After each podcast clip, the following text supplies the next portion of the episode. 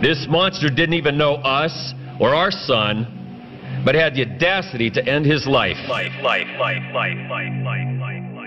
Mientras sus pacientes fallecían en circunstancias extrañas, Charles Cullen saltaba de hospital en hospital para seguir acumulando víctimas, sin que el personal del nosocomio diera aviso de estas muertes a las autoridades competentes.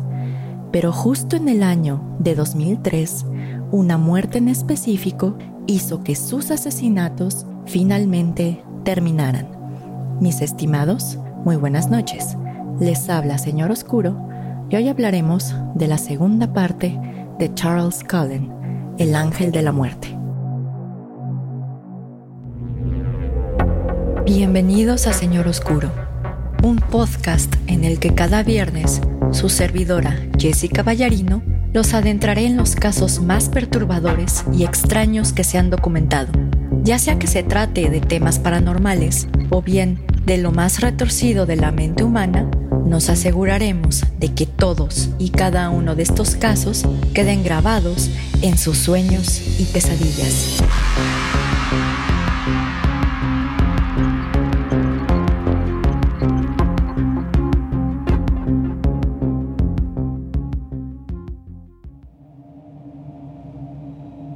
Mis estimados amigos ferales y críptidos domesticados, muy buenas noches. Les habla Jessica y les doy la bienvenida a un nuevo episodio de Señor Oscuro. Antes de empezar con el episodio de hoy, tengo que dar un aviso legal, ya que el contenido del mismo puede ser sensible para algunas personas, por lo que se recomienda discreción.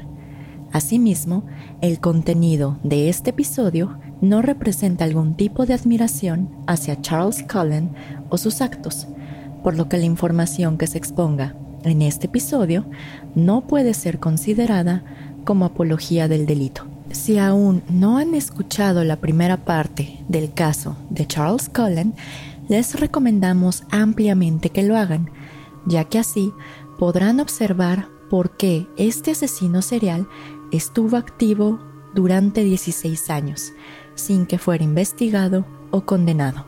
Pero, para recapitular un poco, en el episodio pasado expusimos respecto de la infancia de Charles Cullen, sus múltiples intentos de suicidio y sus numerosos trabajos como enfermero en seis hospitales distintos, en los que asesinó a más de 10 personas, incluyendo a un joven de 21 años de nombre Matthew Mattern. Desafortunadamente, antes de que se ordenara una investigación formal respecto de la muerte de su última víctima, Charles renunció y comenzó a trabajar en el Hospital St. Luke, específicamente en la unidad de cuidados coronarios. Para este entonces, Charles Cullen ya había trabajado en seis hospitales distintos, y a pesar de que en cada uno de ellos se había llevado la vida de una o más personas, hasta este momento sus acciones habían quedado impunes. Sin embargo, un suceso casi accidental empezó a delatar los crímenes de nuestro enfermero. En el mes de junio del año 2002, una enfermera de nombre Kim Wolf se dirigió al contenedor de residuos peligrosos del hospital, ya que se tenía que deshacer de una jeringa que acababa de utilizar. Sin embargo, al tirar la jeringa, la enfermera se percató que el contenedor de basura estaba lleno de varias cajas blancas, por lo que llamó a otro enfermero experimentado de nombre Jerry Kimball para investigar este hallazgo. Al vaciar el contenedor, los enfermeros encontraron 40 cajas llenas de una medicina denominada procainamida, así como seis botellas vacías de bromuro de becuronio. Este último hallazgo se les hizo bastante preocupante, ya que el bromuro de becuronio es utilizado como un paralizante muscular y es bastante útil cuando se tiene que realizar un procedimiento de ventilación mecánica. Sin embargo, esta sustancia en altas dosis provoca una sensación parecida a ahogarse, o bien a una lenta sofocación, en la que toda la musculatura del cuerpo se paraliza, pero no impide que el paciente sienta dolor. Así que una sobredosis de esta sustancia te impediría gritar o moverte, pero no impediría que sufras. Derivado de lo anterior, las enfermeras decidieron vigilar más de cerca el almacén de medicamentos, con la finalidad de descubrir quién estaba tirando medicinas sin razón alguna, y más importante, quién era la persona detrás del faltante de la sustancia paralizante. A las 6.30 de la tarde, el sospechoso se hizo presente, ya que Charles Cullen entró al almacén de medicamentos para salir cinco minutos después. Una vez que Cullen salió de esta habitación, las enfermeras se apresuraron para abrir la puerta y encontrar el bote de residuos peligrosos nuevamente lleno de medicinas. A pesar de lo anterior, no fue sino hasta el lunes siguiente en el que se decidió vaciar el contenedor de residuos peligrosos en frente de un oficial de seguridad del hospital, donde encontraron varias botellas de medicamento vacías, entre las que se encontraban nueve frascos vacíos de bromuro de becuronio. Para este entonces, Charles Cullen había utilizado las dosis de esta sustancia en una de sus víctimas de nombre Edward O'Toole. Por esta razón, Charles Cullen fue confrontado por el abogado de nombre Paul Longlin respecto de las medicinas desperdiciadas y el paralizante faltante. Y aunque ya sabía la respuesta, le preguntó a nuestro enfermero si sabía quién lo pudo haber hecho. Al respecto, Charles Cullen simplemente respondió que, y cito, ya decidiste quién fue, y esperó la respuesta del abogado. Paul Longlin le ofreció a Charles Cullen que si renunciaba en ese momento, el Hospital St. Luke daría referencias neutrales de su estancia en el nosocomio, en caso de que otro hospital decidiera contratarlo. Por lo que Cullen aceptó y renunció en ese instante. A diferencia de los demás centros de salud, el personal administrativo del Hospital St. Luke dio aviso a sus conocidos respecto de las muertes de sus pacientes y de cómo Colin parecía ser la persona detrás de estas muertes, pero no dieron aviso a las autoridades correspondientes, a pesar de que nuestro enfermero se cobró la vida de cinco pacientes en este hospital. El siguiente hospital en el que trabajó nuestro enfermero fue el Hospital del Sagrado Corazón, pero parece ser que trabajó de manera breve, ya que en el mes de septiembre del año 2002, Charles Cullen comenzó un nuevo empleo como enfermero en el turno nocturno, en la unidad de cuidados coronarios en el Centro Médico de Somerset. En dicho nosocomio, Charles Cullen conoció a Amy Logan, una enfermera que pronto se volvió su mejor amiga. Parecía que con la compañía de Amy los impulsos homicidas de Charles Cullen se habían calmado casi por completo, hasta que Amy tuvo que ausentarse del hospital por un diagnóstico de cardiomiopatía y asimismo por una cirugía en la que le instalaron un marcapasos en el corazón. Derivado de lo anterior, Charles Cullen retomó sus homicidios el 12 de febrero del 2003 al inyectarle a una mujer de 60 años de nombre Eleanor Stoker una sobredosis de pabulón, un medicamento parecido al bromuro de becuronio. Once días después, Colin asesinó a dos pacientes más, Joyce E. Mangini, de 74 años, y Giacomino J. Toto, de 89 años. En los siguientes tres meses, Charles Cullen asesinó a cuatro pacientes más, siendo el más joven de ellos Michael T. Strenko, de 21 años. Estas muertes llegaron a ser bastante sospechosas para el hospital, ya que en dos de ellas se detectaron altos niveles de insulina, otra de las sustancias predilectas de Cullen para matar. Por esta razón, se instaló un sistema computarizado para verificar los pacientes y los medicamentos que les estaban administrando. No obstante lo anterior, esto no detuvo a Charles Cullen, ya que en una entrevista posterior reveló que para evitar que se registrara su nombre en el sistema computarizado de sustancias, él ingresaba una medicina que se encontrara en el mismo cajón donde tenía la digoxina o la insulina, o bien solicitaba alguno de estos medicamentos y cancelaba la orden de inmediato, ya que así también se abría el cajón donde se encontraba la sustancia homicida. Posteriormente, el 28 de junio de 2003, Charles Cullen asesinó a Florian J. Gull, un pastor de 68 años que pertenecía a la Iglesia Romano-Católica de Nuestra Señora de Lourdes. Sin embargo, su muerte causó extrañeza al personal del hospital, ya que el reverendo había entrado al nosocomio con un diagnóstico de neumonía, por lo que no existía razón lógica suficiente que de la noche a la mañana muriera de ataques al corazón. Por esta razón, el hospital realizó análisis de sangre al pastor, en los que se detectó que de un día a otro la cantidad de digoxina en su sistema se elevó de 1.33 gramos a 9.61 gramos, lo que permitía concluir, sin lugar a dudas, que alguien en el hospital estaba asesinando a los pacientes.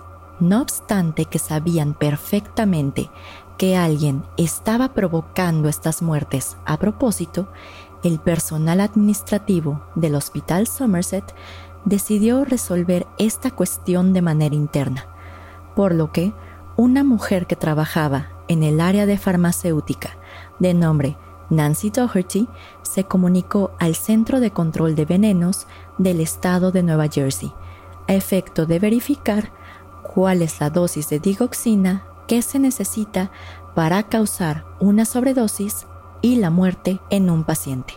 Al marcar a dicho centro, Nancy fue atendida por el doctor Bruce Rock, quien le explicó no solo que el cuerpo no producía digoxina de manera natural, sino además que el asunto que se estaba presentando en el hospital tenía que ser investigado por la policía. Inclusive, el doctor Bruce Rock le manifestó que en caso de que no dieran aviso a la policía, el hospital sería responsable por las muertes de los pacientes. Evidentemente, Nancy no tenía el poder para tomar esta decisión, por lo que el 8 de julio de 2003, Bruce Rock y su jefe, el director del Centro de Control de Venenos, de nombre Steven Marcus, se comunicaron directamente con la administración del Hospital Somerset y les explicaron esta situación, haciendo especial hincapié que tenían la obligación legal de dar a conocer estas muertes a la autoridad competente. Desafortunadamente, el Hospital Somerset se tardó tres largos meses más en dar aviso a las autoridades, periodo en el que Charles Cullen aprovechó para asesinar a cinco pacientes más. Cuando se le reveló este número a Stephen Marcus en el programa de televisión llamado 60 Minutos, él hizo una breve pausa y manifestó lo siguiente, y cito, de las que sabemos, esas cinco muertes las recordaré por el resto de mi vida, para después señalar que estas muertes debieron haber sido prevenibles. No, I, I don't know the number, months. but I, I do know that there were some patients that died in between that. Yeah. Five. That we know of. Uh, but those, but those, those five deaths will I'll, I'll remember them the rest of my life. Sorry. No fue sino hasta el mes de octubre del 2003 en el que los detectives del Departamento de Homicidios del Condado de Somerset, de nombres Timothy Brown y Daniel Baldwin fueron llamados al hospital de Somerset a efecto de investigar cinco muertes supuestamente inexplicables de pacientes que estaban internados en este hospital. Asimismo, el personal administrativo no manifestó directamente que se trataban de homicidios, sino más bien les dijeron que, y cito, se descubrió que los resultados del laboratorio de los pacientes eran inexplicables y anormales, y que por ello presentaron síntomas que pusieron en peligro su vida.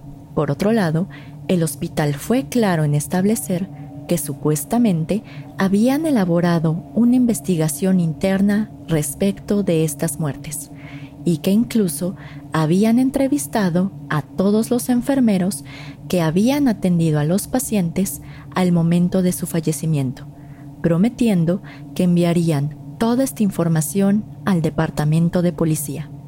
Para sorpresa de los detectives, lo único que envió el hospital fue un memo de cinco páginas en el que solamente mencionaban a Charles Cullen. Al preguntarle a la administración del hospital de esta cuestión, ellos reiteraron que habían entrevistado a todos los doctores y enfermeros que trabajaban en el hospital, pero que curiosamente solo tenían la entrevista del citado enfermero. Aunado a ello, parecía que la administración del hospital de Somerset estaba obstaculizando la investigación, ya que cuando se les preguntó si tenían los registros computarizados de los pacientes y sus doctores, ellos respondieron que el sistema solamente los guardaba por 30 días, aunque después se reveló que realmente el hospital no deseaba entregar estos registros a la policía. Al ver que el hospital, extrañamente, no ayudaría con la investigación, el detective de nombre Timothy Brown decidió poner manos a la obra y buscar el nombre de Charles Cullen en su base de datos, donde encontró que fue condenado por allanamiento de morada en Palmer, Pensilvania.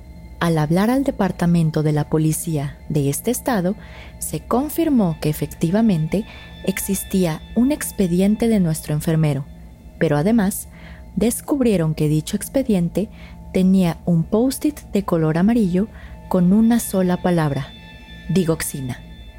Aparentemente, dos años después de la muerte de un paciente en Easton, la policía de Pensilvania inició una investigación en contra de Cullen, pero fue cerrada al no contar con evidencia alguna.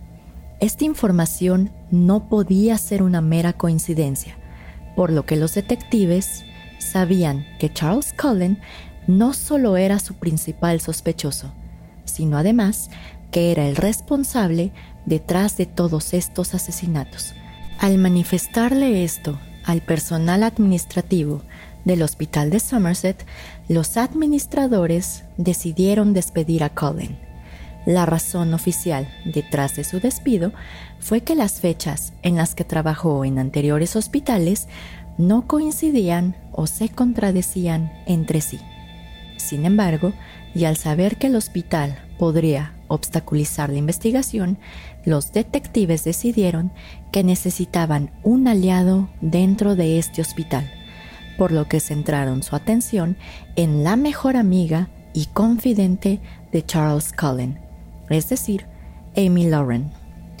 En un principio, Amy no podía creer que su mejor amigo había estado cínicamente asesinando pacientes a diestra y siniestra, pero cuando se le presentó toda la evidencia disponible en ese momento, estaba más que convencida que Charles Cullen era un asesino.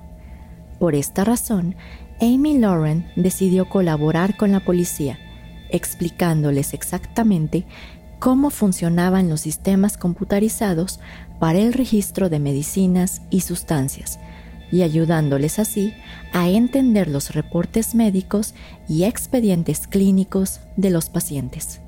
Gracias a la ayuda de esta enfermera, los detectives pudieron entender y desarrollar el modus operandi de Charles Cullen. Primero, él tomaba el turno nocturno del hospital para así tener mayor privacidad y cometer sus homicidios. Después, se encargaba de tomar digoxina o insulina para asesinar a sus pacientes. Para lograr con su cometido, Cullen entraba al sistema del hospital de nombre Pixis y solicitaba un medicamento que se encontrara en la misma gaveta que la digoxina, o bien solicitaba digoxina y después cancelaba la orden, ya que así también se abría la gaveta que contenía esta sustancia. Posteriormente, recogía las medicinas y las inyectaba en las bolsas de solución salina que después serían conectadas a los pacientes, ya que así sus víctimas morían cuando Cullen no se encontrara de guardia, aunque a veces, y dependiendo de su humor, Charles inyectaba la sustancia directamente en las bolsas de solución salina que ya se encontraban conectadas a sus víctimas. Finalmente, y por el resto de la noche, Charles Cullen monitoreaba los signos vitales de las víctimas mediante el sistema computarizado del hospital denominado Cerner, para así verificar si su macabro plan había tenido éxito. A pesar de lo anterior, toda esta evidencia era meramente circunstancial y no era suficiente para que un jurado lo encontrara culpable, por lo que los investigadores le solicitaron a Amy Logren que intentara hacer que Cullen confesara. Así que el 12 de diciembre de 2003, Amy dejó que la policía le pusiera un micrófono y citó a Charles Cullen en un restaurante. Después de una larga plática entre ambos, Amy le dijo a su amigo lo siguiente y cito, Yo sé que eres culpable, lo sé, y aún así estoy aquí. Las palabras de Amy hicieron que la expresión de Charles cambiara de repente, y en una voz casi audible y monótona respondió, Déjame caer peleando. Ese mismo día, Charles Cullen fue arrestado y llevado a la cárcel del condado de Somerville para ser interrogado por nueve horas. Pero evidentemente no lograron alguna confesión de este asesino serial. Así que los detectives le pidieron un último favor a Amy, esperando que finalmente Charles Cullen confesara. Parece ser que la visita de Amy sirvió, ya que durante siete horas seguidas, Charles confesó que intervino en la muerte de 30 a 40 pacientes, aunque el único asesinato que admitió fue el de su primera víctima, el ex juez de nombre John W. Django Sr. Sin embargo, y de acuerdo con Charles Cullen, él solamente asesinaba pacientes con enfermedades terminales o crónicas, con la finalidad de terminar con su sufrimiento, vendiéndose así ante la prensa como un ángel de la muerte. Esto evidentemente no convenció a los policías, ya que varias de sus víctimas tenían signos estables, no tenían enfermedades crónico o terminales o estaban a punto de darse de alta del hospital cuando fueron asesinadas. Derivado de lo anterior, Charles Cullen fue trasladado al Hospital Psiquiátrico de Trenton, en lo que se preparaba todo para su juicio. A pesar de que los delitos por los que se acusó a Charles Cullen traerían como consecuencia la imposición de la pena de muerte, su abogado defensor de nombre Johnny Mask hizo un trato con la fiscalía, en el que Charles Cullen se declararía culpable por diversos cargos de homicidio y ayudaría a identificar a el resto de sus víctimas. Y a cambio, la fiscalía no buscaría la imposición de la pena de muerte. Por esta razón, el 3 de febrero de 2006, Charles Cullen acudió ante la Corte Suprema del Condado de Somerset y se declaró culpable por 22 cargos de homicidio en primer grado, siendo sentenciado a 11 cadenas perpetuas consecutivas, sin posibilidad de libertad condicional. En esta audiencia, algunos familiares de las víctimas confrontaron a Charles Cullen respecto de los asesinatos de sus seres queridos, al manifestar lo siguiente, y cito, Un día, sin que te des cuenta, tu vida terminará ¿Y cuál es el legado que dejarás detrás? Un asesino serial, un asesino en serie. Arruinaste la vida de tu familia, tus hijos y muchas personas que se encuentran hoy en esta sala de juicio. Manchaste con sangre la profesión médica. Es absolutamente aberrante lo que hiciste. One day, without you even knowing it, your life will end. And what legacy will you have left behind, sir? A serial murderer, serial killer.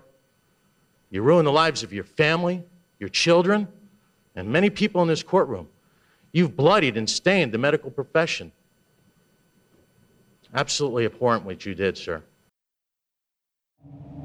Otros, entre lágrimas, le mostraron a Charles Cullen fotografías de sus seres queridos mientras estaban en sus ataúdes, mientras gritaban, quiero enseñarte lo que le hiciste a nuestros hijos. Estos son ellos en sus ataúdes. Sin embargo, Charles Cullen no se inmutó ante estos reclamos, sino que solamente miraba hacia el piso. Realmente en ese momento, lo único que querían las familias era una explicación de por qué Charles Cullen los había asesinado. Esto es como una especie de cierre a un ciclo. Desafortunadamente, ellos nunca sabrán por qué Charles Cullen tomó la vida de sus seres queridos en sus manos. Actualmente, Charles Cullen se encuentra recluido en la prisión estatal de Trenton, en Nueva Jersey, y a pesar de haber tenido 20 intentos de suicidio a lo largo de su vida, parece ser que nuestro enfermero no lo ha intentado desde prisión.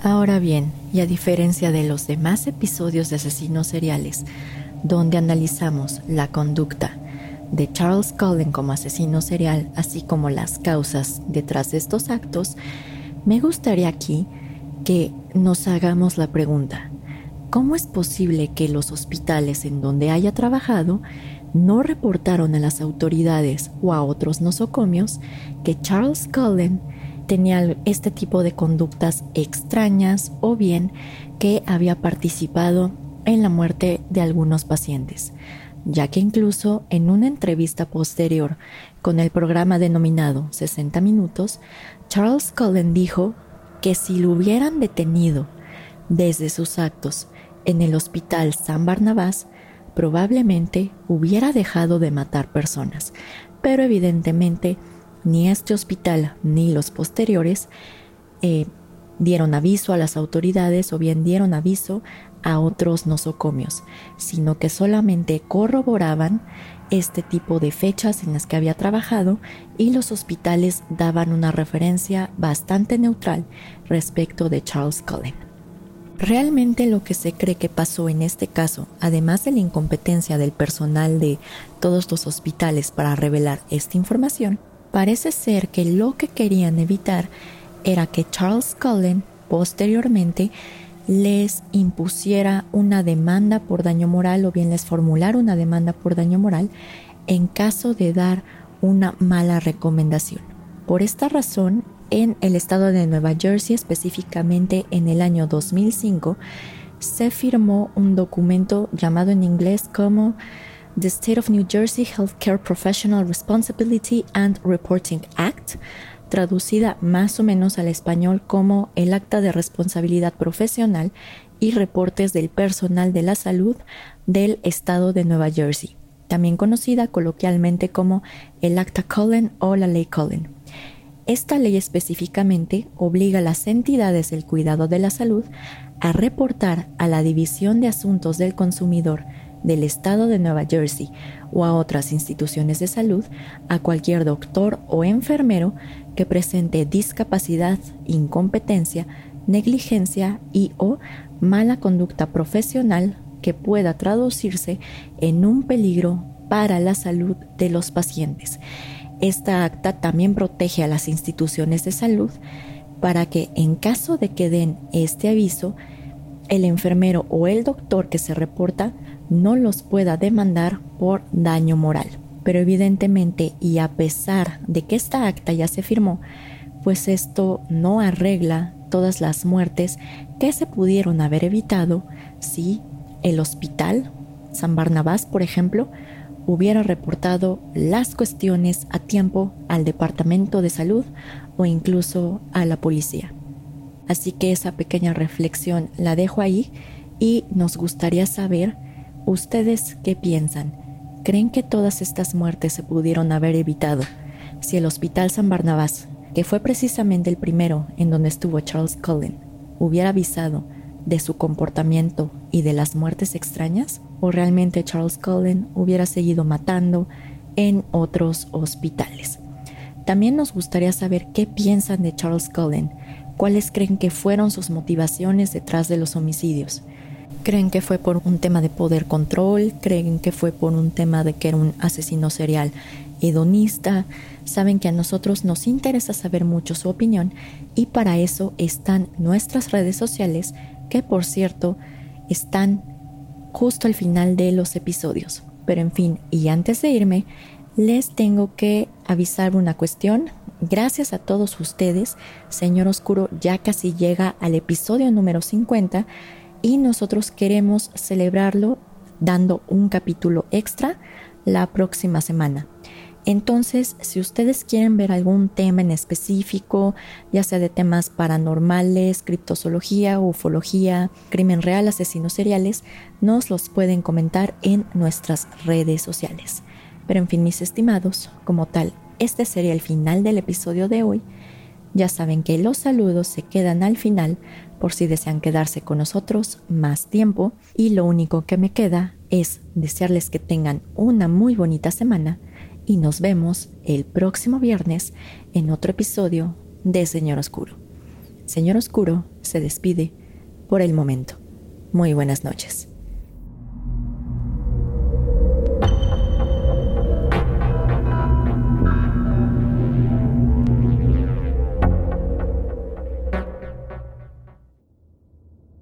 Gracias a todos por escuchar el episodio de hoy. Yo sé que de asesinos seriales he hablado de muchos enfermeros, pero el caso de Charles Cullen me pareció súper interesante, sobre todo porque dicen los expertos que el número de víctimas reales de Charles Cullen puede estar entre los 100 y las 400 personas.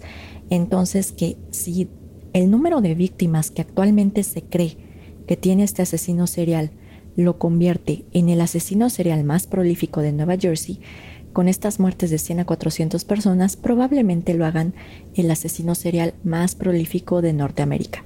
Pero evidentemente eso lo dejo como comentario aparte y pues solamente habría que ver si en algún momento Charles Cullen decide hablar más y revelar exactamente cuántas personas mató. Pero bien, si les gustó mucho el episodio, nos pueden encontrar en nuestras redes sociales para que no se pierdan nada de nuevos estrenos y episodios y nos encontramos en Facebook en www.facebook.com diagonal en Instagram bajo el nombre de usuario arroba colectivo.sr.oscuro o bien en la página web www.instagram.com diagonal colectivo.sr.oscuro. También nos encontramos en diversas aplicaciones para escuchar podcast bajo el nombre Señor Oscuro y finalmente también nos encontramos en YouTube bajo Señor Oscuro. Pero bien, como siempre, vamos directo a los saludos. Le quiero enviar un fuerte saludo a Antonio de Relatos de Horror. Si no lo conocen, lo pueden buscar en sus redes sociales como son Facebook, Instagram, YouTube y Spotify. También un fuerte saludo a todo el equipo de Carol Sound, que son Rodrigo y Sócrates, ya que ellos siempre nos ayudan con el audio de los episodios. Le quiero enviar un fuerte saludo en YouTube a Sara Chávez, a Daniel Córdoba, a Demir Cortés y a Maresa Domínguez. En Facebook, un fuerte saludo a Luis Enríquez, a Jorge Francisco Altamirano Sánchez, a Marcos Hernández Vázquez, a la Hormiga Atómica y a Ayebella y a Costuritas Económicas. Y en Instagram, un fuerte saludo a Levateleur, Emanuel Vázquez, Magic Land, a mi Moth Girl Preciosa, a Rosario Díaz, a Chris Mejía MX, al nombre de usuario Van-Rick, a Randy Retro y a mi amiguísima Majo, a María José López Bonilla, que ella siempre nos está comentando, y pues ahí andamos chismeando. Bien feliz y así. Pero bueno, ya saben que el mayor saludo y el mayor agradecimiento va para todos ustedes, ya que Señor Oscuro no sería lo que es Y precisamente gracias a ustedes ya llegamos al episodio 50. Bueno, ya casi llegamos al episodio 50. Y pues la verdad es que me da mucho gusto que ya casi estamos a un año de haber empezado y ver cómo ha crecido la comunidad. La verdad es que nunca me lo imaginé así. Pero en fin, ya saben que pues por mi parte solo me queda agradecerles nuevamente por todo el apoyo. Eh, por favor sigan las recomendaciones sanitarias de sus respectivos países y pues nos vemos el próximo viernes en otro episodio de Señor Oscuro. Recuerden tener una muy bonita semana y ya saben que cualquier comentario, sugerencia o lo que sea está en nuestras redes sociales. Así que pues me despido. Señor Oscuro se despide por el momento. Muy buenas noches.